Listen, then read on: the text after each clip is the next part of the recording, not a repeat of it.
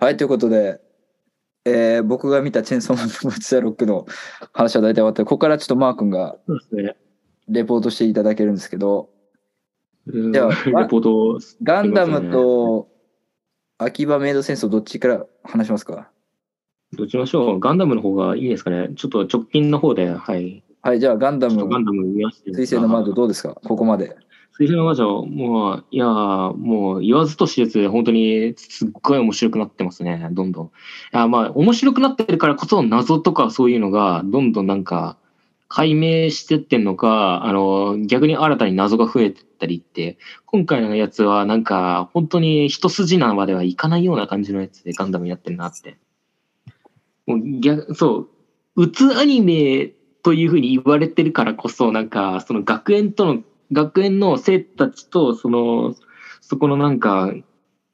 うの親世代の感じのやつでの絡みっていう、なんか、無理、難しい難問とか、で、しかもそこの親世代と子供とこの関係のやつで、なんか、いざ問題があったり。で、それとは別に、親世代のところで、えっと、えっと、スペーシアンとか、あの、まあ、宇宙、宇宙側、あ地球、地球人と宇宙人のね、宇宙の方の、の対立という形が、まあ、いいぐ、いい感じになんかそういう対立のやつの作り方ができてたりしてるので、うん。そうなんですよね。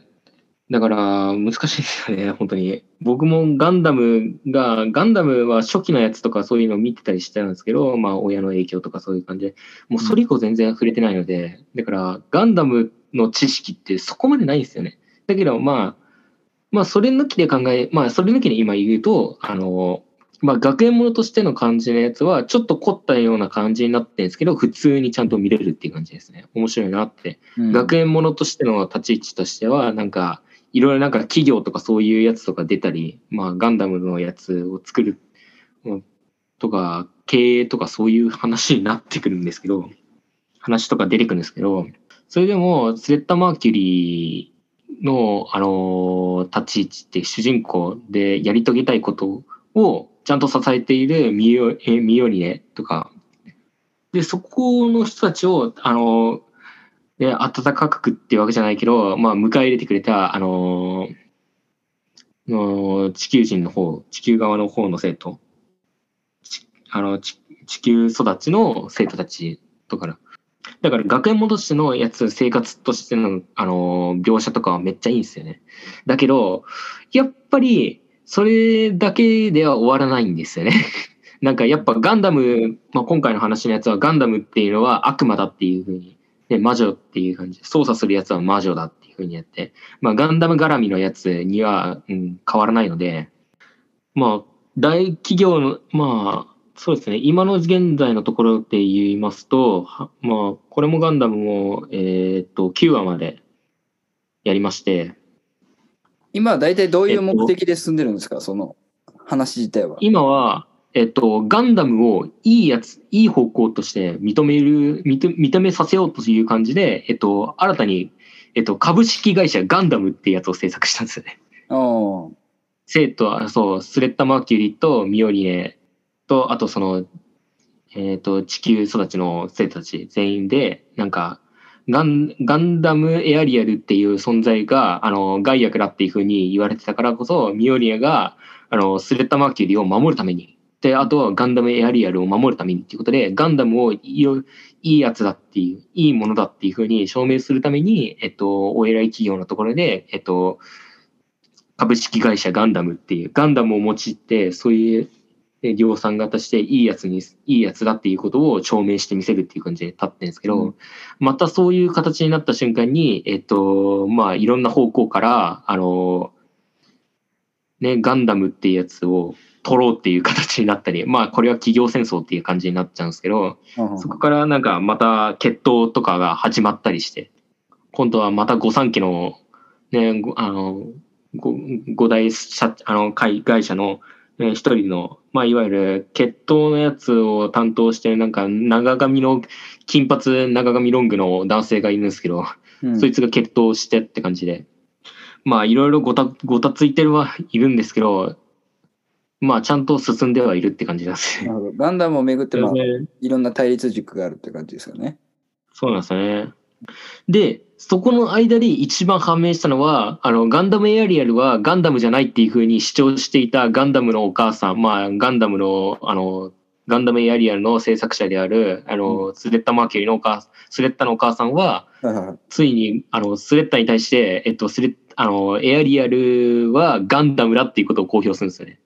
またしても、スレッタ・マーキュリーは何も知らなかったっていう状態になってるんですあの、スレッドマーキュリー自体、実は何も知らずに学園に入れ、あの、飛ばされて、飛ば、あの、学園に行きたいっていう感じなんですよね。で、んスレッドマーキュリー自身は、その学園のところで自分がやりたい、成し遂げたいことのやつを項目を作ってて、それを成し遂げれれば別にいいなっていう感じで、あと学園生活を楽しく過ごせればいいなっていう感じでって感じなんですよ。実は本当は、本当の、ああの、来る裏での、本当の大、大元の目的であるやつを全部知らないんですよね。知らないからこそ、あのーみんなはかわいそうだなっていう感じで見てたり、いや、これ鬱なんだよなって。うん私でもスレッドマーキュリーはみんなになんか振り回されながら進んでるっていう感じでなってって。だけどそれをミオリエは、あのー助けてあげたいっていう感じで。で、関わっていくけど、だから私が共になんか、そういうのを歩ん、あの、一緒にね、隣でああれ一緒に歩いてあげようっていう感じになってるっていうの。だからただの学園ものではないなっていう部分はありますね、本当に。なるほど見。てて。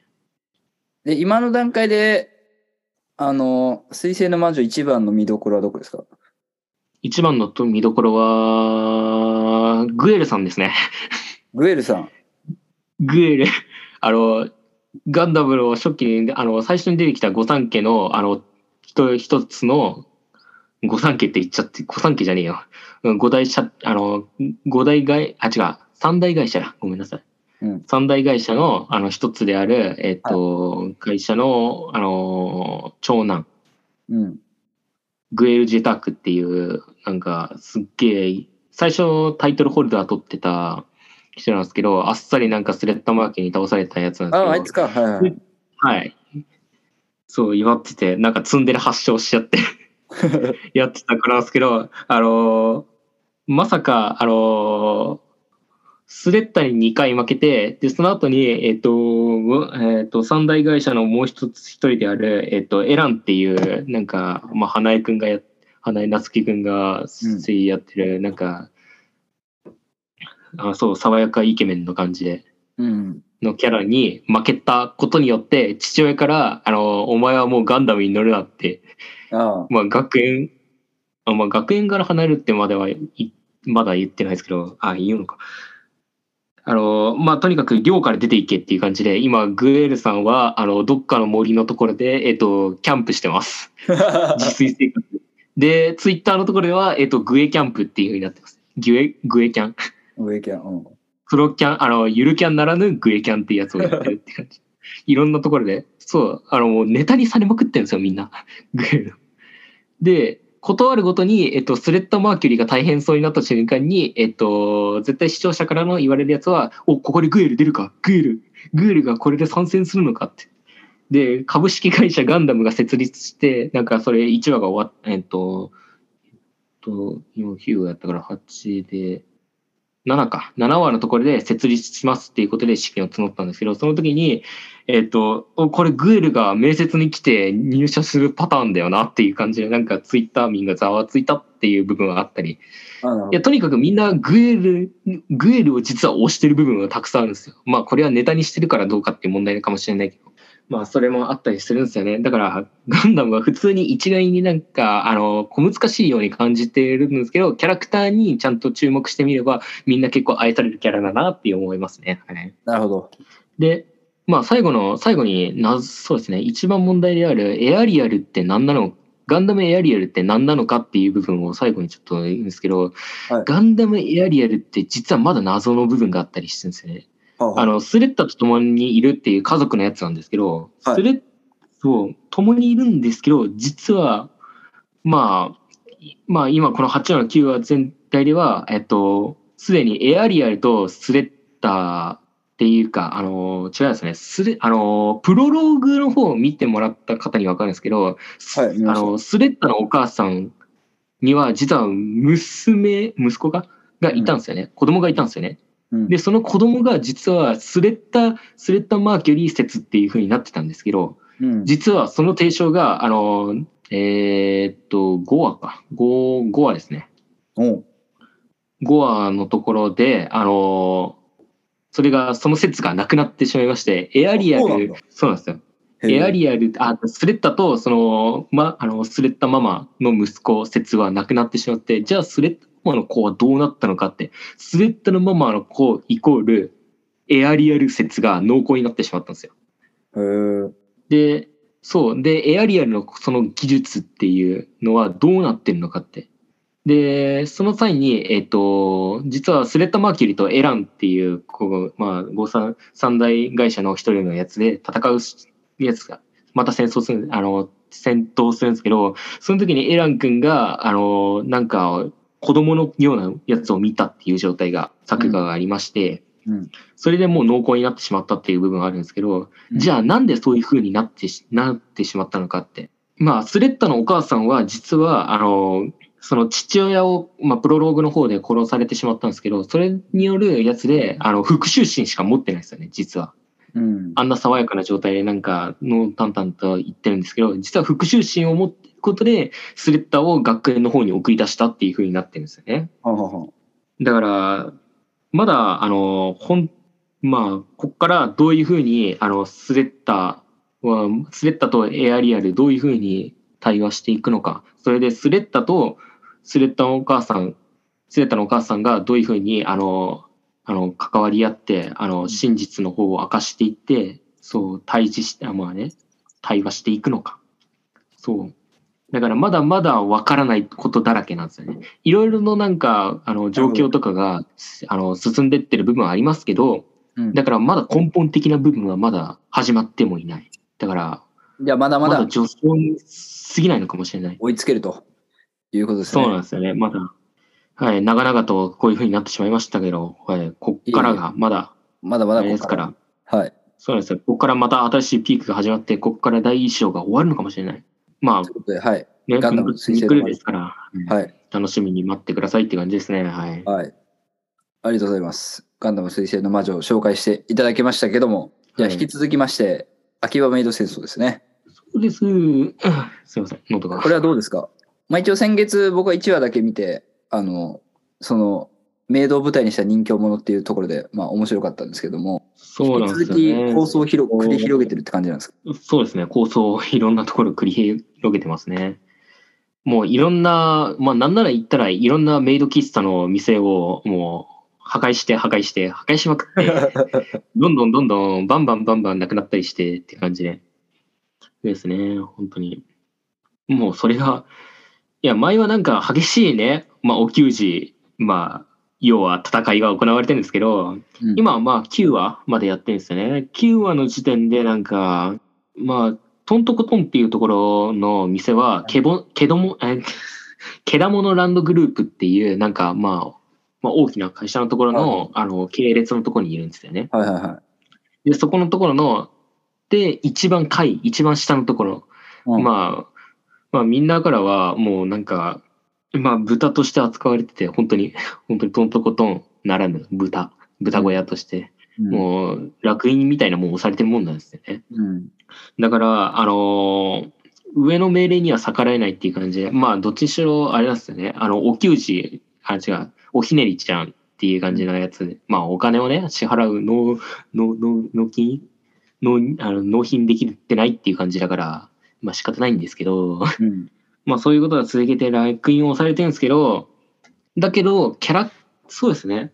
ぶっちゃけ言いますと、今の話の状態だと、もしかしたらなんか同じテンプレが続きしてる、続いてる感じがあったりして飽きる人がいたりするんですけど、ああ、なるほど。だけど、だけど、あの、あれなんですよ。メイドかける、まあ最初の方に言いましたけど、メイドかける、あの、ね、えー千まあ、2000年代前半に起きたあのドラマの感じのうんね、人形劇。うん。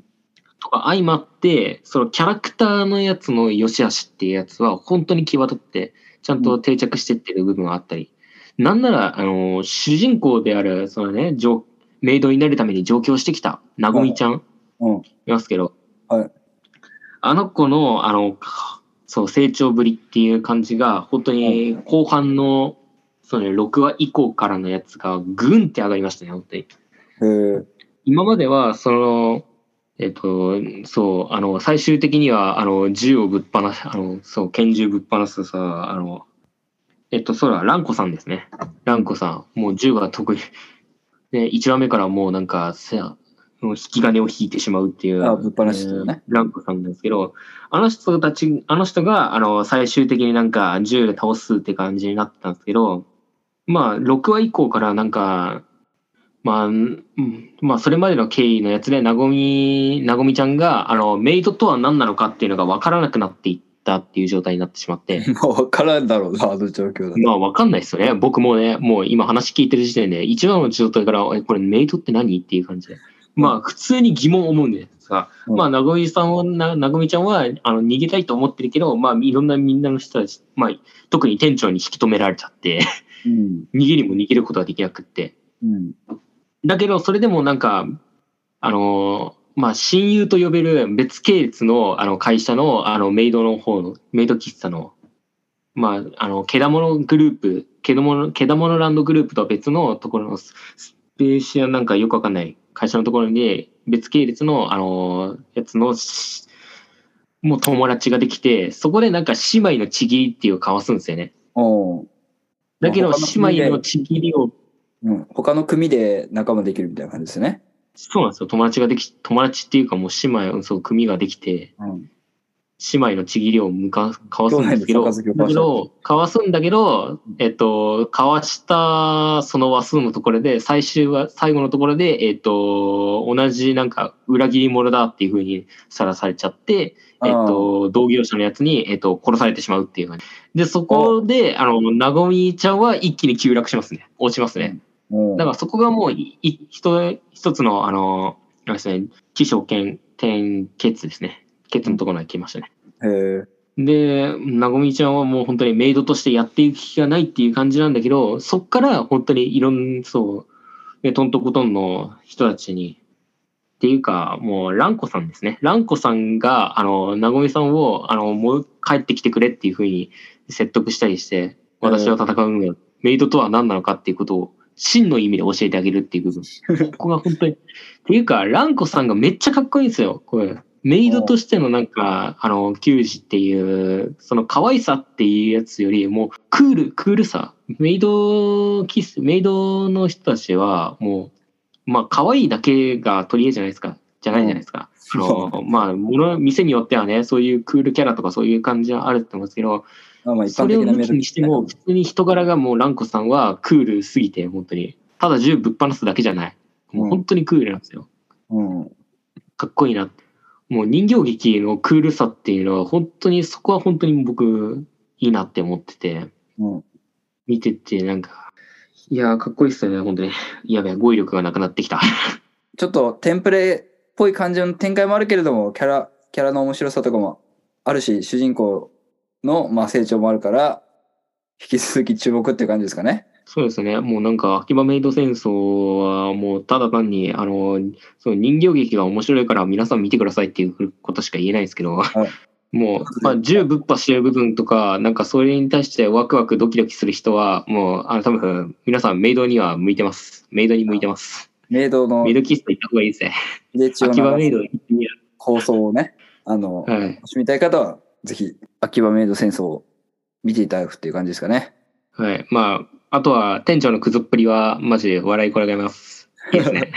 それも見どころっすね。ははは。はい。はい。秋葉メイド戦争でした。ありがとうございます。はい。ということで、マー君がちょっと、お疲れ気味なんですよ。あとは残り、もうお疲れなんですよね。もうなんか、はいぼっちだロックで語り、語りに語っちゃったから。じゃあ、他はちょっとまあ、あの、ちょいちょい語りたいやつがあるっていう感じなんですけど、語りたいやつ、そうですね。まあ、先ほど最初の方の、あのーね、オープニングの方で言ってましたけど、ワールドカップ、あれじゃないですか。実はワールドカップ影響で、実は、あの、今やってるブルーロックっていうやつがめっちゃなんか、ああの、急上昇してて。はいはいはい。そうなんですよ。ブルーロック、実はそんなになんか、あの、評価があんま、まあ、普通ぐらいだったんですけど、うん。普通のサッカーアニメの感じのやつで、うんだけどまあ一応物語としては面白いから、まあ見てくださいっていう形なんですけど、うん。なんせ実は今ちょうどワールドカップ流行ってるじゃないですか。その熱に当てられて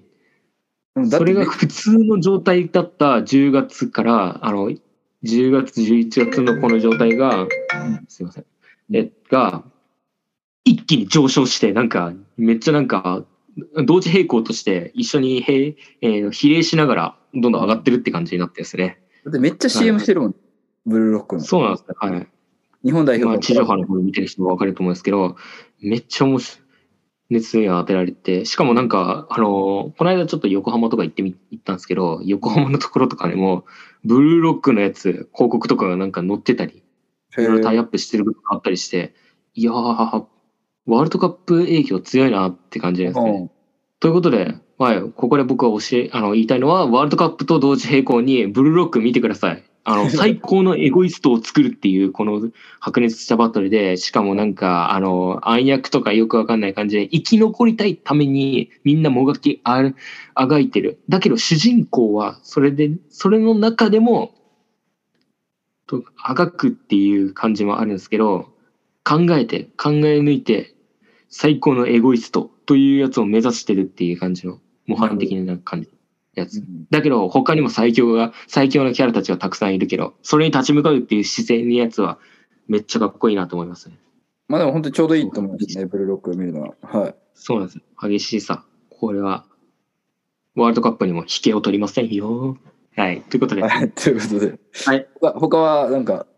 他は、他はあれですね、あの、7月、あ、違う、夏アニメの方でやってたんですけど、途中からちょっと、あの、もん、あの、問題が発生して延期になってしまったやつが、また再来してきたっていうやつですね。はい。はいその異世界おじさん。はい。皆さん待ってましたね。はい異世界おじさん。いや、忘れてたって思う人たちは、いや、思い返してください。あの面白いやつ。あの面白いっていうか、背が、背が大好きおじさんですよ。背が大好きおじさんが戻ってきたんですよ。どうでした？相変わらず面白い感じですかね？いや、相変わらず面白いですね。あの、セガ、セガ好きだからこそ、セガネタをうんぶっ破して、で、それをわからない、あの、その、主人公の、あの、メイ、メイっ子。うんメイっ子。だから、そのネタわかんないから、まあ、だけど的確な、あの、なんか、感じの、なんか、ツッコミとかするし、うん。なんならセガネタじゃないけど、そのなんか、まあ異世界帰りだから、異世界のなんか話をしてるから、それは日常的な、そう、異世界でのやつで通用してる部分。だけど、実は、あの、現実的に見てみたら、これおかしいだろうっていう風に見てしまうところでうん、ギャップを感じて面白いっていう部分はある。もうとにかく、普通のなんか異世界ものとかそういう感じじゃないから、の面白さじゃねえ。もう逆にそっちじゃなくて、もうこれギャグだろうって。ギャグの方に振り切ってるんだなって。うんいう部分が本当に面白すぎて、本当に。うん。いや、9話改めて久しぶりに見たんですけど、あ、違う、そう、9話、9話からスタート、あらだ、みんな最新話として、はいはいはい。ね、見わ見やす見始めるんですけど、いや、面白いですよね、本当に。異世界でのなんか記録のやつを見てても、なんか、いやー、そう、異世界おあお、おじさんのやつが、キャラが本当に濃すぎて、濃すぎるからこそ、だから、そこの周りの異世界人の人たちうん。の住人たちの対応とかもなんか、ほにゃってなったりして、うん。で、それを見てる、あの、メイとか、そのメイの友達の女の子もなんか、そうツッコミするっていう、このテンプレのこの形の流れ、めっちゃ見てて面白い。あ、きねえな。いや、そうなんですよ。そう考えると、この12話、正月ってか、あれですね、年末終わりまでのところで、面白いの欲しいな、なんかねえのかって探してる。ぜひ、異世界おじさん見てください。面白いままでお、あの、年越せますよ。面白い。俺が、なんなら俺がちょっと思ったのが、はい。もう異世界おじさん多分面白いと思うんだけど、やっぱりちょっと間空いちゃったっていうのはまあ若干、まあしょうがないことだけど、もったいないっちゃもったいないよね。もったいなかったですね。なんならもう7月の方で終わらせればね、本当ね、見れてばね、よかったのかなって思いますけどさ。あの、スパイファミリーも、あの、文化ツークールでやってるわけじゃないですか。はい。やっぱり多分、スパイファミリーも多分、その、質とかは相変わらず面白いんだろうけど、やっぱり一回分割しちゃうと、やっぱ熱下がるっていうか、その時のやっぱ、なんていうの、旬なやつに、やっぱ話題とかそういう面では、持っていかれちゃうっていう面はあるのかなっていうのがちょっと今まで分割クールって、あなんかアニメの制作方法としては、なんていうんですかね、余裕あるやりやり方というか、あの、そういうやり方もあるのかって感じで、まあ、好意的っていうか、見てたんですけど、やっぱ一回、あの、インターバル挟むと、もちろん継続して見てる人はそのまま楽しんでると思うけど、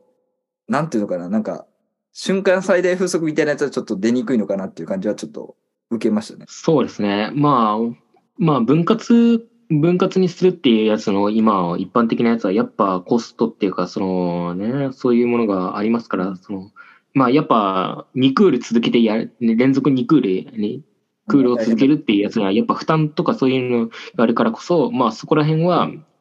まあ、否めないっていう部分はあるんですよね。だけど、まあ、今回のやつ、分割にしてしまったっていうやつの今回の欠点は、まあ、スパイファミリーも言えるし、あの、異世界おじさんでも言えるんですけど、やっぱ、あれなんですよね。あの、アニメ会社の方って、まあ、自分がやるアニメってやつと情報は得られるけど、他のところっていうのは、ちゃんとその、横とのつながりが存在しないと多分気づけないもんなんですよね。で、何が出るのかっていう感じのやつで、まあ、情報出てきて、ようやく、ああ、これ、秋アニメで、こういう、この、まあ、例えば、チェーンソーマンが、もうみんな、そう、チェーンソーマンアニメ化決定っていうところの時点で、もう熱が上がってるところに、あの、俺たちのところで、あの、スパイファミリーが当たってしまったらどうなるんだっていうことがわかんで、そこで初めて気づくんですよ。うん。で、しかも箱を開けてみた瞬間、誰、箱を開けない限り本当に誰もわかんないんだよね。うん。スパイファミリー、あの、4月のところがあんなに良かったのになんでし、あの、今の秋クールの方ではね、分割にクールしちゃったんだけど、なんでこんな無理だったんだっていう風になって、やっぱ、チェーンソーマンが、とか、ボッチザロックが上を、ね、取ってしまったのかって思って、なってしまってるかもしれないし、だからそこは本当なんか、競馬とかそういう感じのやつと何ら変わんないのかなって思いますね。うん。本当に。だから、これは致し方ないなって思いますね。まあまあまあ。しょうがないけど、ちょっと。まあ、でもそれでも、あれですかね、評価、まあ、僕たちが見てるやつは、ツイッターとかそういう SNS で見ないとわからないですけど、うん。だけど、もしかしたら、あれですよ、僕、一応、あの、スパイファミリーのやつは、あの、ね、えっと、アベマの方でちゃんと見てますけど、うん。あの、視聴者数とか、あの、あのコメントのやつとかの数は、普通にいつも通り多い方、多いので、えー、だから人気といえば本当に人気なんですよ。だけど、あの、みんなにバズらしてこういう風に語りてえなって思うほどまでは、あの、多分、チェーンソーマンよりは多分行ってないのかもしれないっていう感じで。だけど、ちゃんと評価は出てるっていうことだから、逆に安定した人気はずっとあるっていう感じですよね。そうなんですよ。だから、いい意味で捉えると、本当に安定してるからこそ、あの、ね、みんな多分、最高のやつと、ここで最、うん今のやつを比べてしまうけど、違うんですよ。そこじゃないですよ。アニメのやつのやつは、あの、いかにどういうふうに、あの、ファンっていうか、その視聴者数を、あの、ちゃんと維持して持ってるかって感じなんですけど、うん。だから、それで考えると、スパイファミリーは本当に強いなって思いますね。うん。やっぱ4月から獲獲得できてた、あの、その、ファンっていうか、視聴者数は健在だから、これはいいなって思いますね。なるほど。強いなって思いますね。ということで、まあ、そろそろでまとめに入っていきたいんですけど、他に何か話したいことありますか？他には今のところは個人的なやつになってしまうので、もうちょっと、いや、もうとにかく、そうですね、もうざっくり、もう秋アニメはもういろいろたくさんいいやつが、俺もう、今回のやつめっちゃいいやつたくさんあるからって思って、いや、語りてーって思いますよ。いや、これいいから、これいいからって普通に言いたいんですけど、うんもう時間がないので、はい12月のところで、最後のところで、総まとめでなんか良かったなっていうことをざっくりと多分言うと思いますので、はい。わかりました。その時に語りたいなって思いますね。はい。はいそれで、冬休みで皆さん見てくださいっていう感じにあなりますね。そうね。うん、そうですよね、はい年末年始で見れるものがあればっていう感じですよね。そうですよ。はい。じゃあ、はい。ということで、いろいろ語っていきましたけども、ありがとうございました。ありがとうございました。はい。ちなみに、まあ、その、最初にも言いましたけど、えー2022年の今年のベスト3みたいな発表していくみたいに言ったんですけど、最初に予告しておきたいんですけども、僕先ほどスラムダンクを見てきまして、えーあ、見てきたんですか？はい。アニメの映画、アニメ映画、アニメーション映画の中では、スラムダンク今年ベストワンです。なので、スズメの戸締まりよりも。スズメは全然よ。スズメは全然よ。いや、あの、本当に、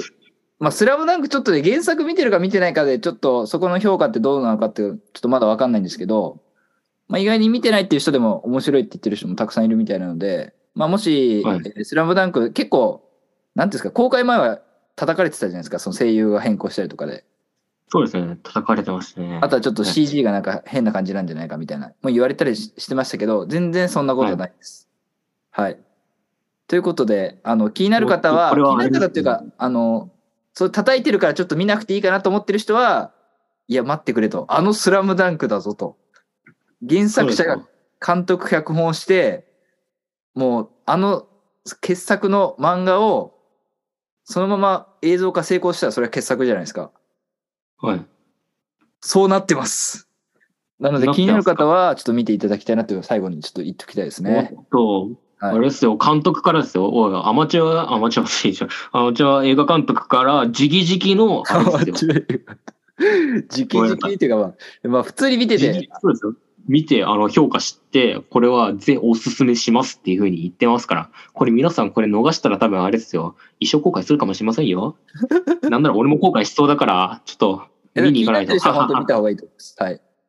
そうですね。はい、ということで、じゃあ、また、えー、今月どこかでお会いしましょお会いしましょう。はい。う。さよなら。さよなら。風邪ひくなよ。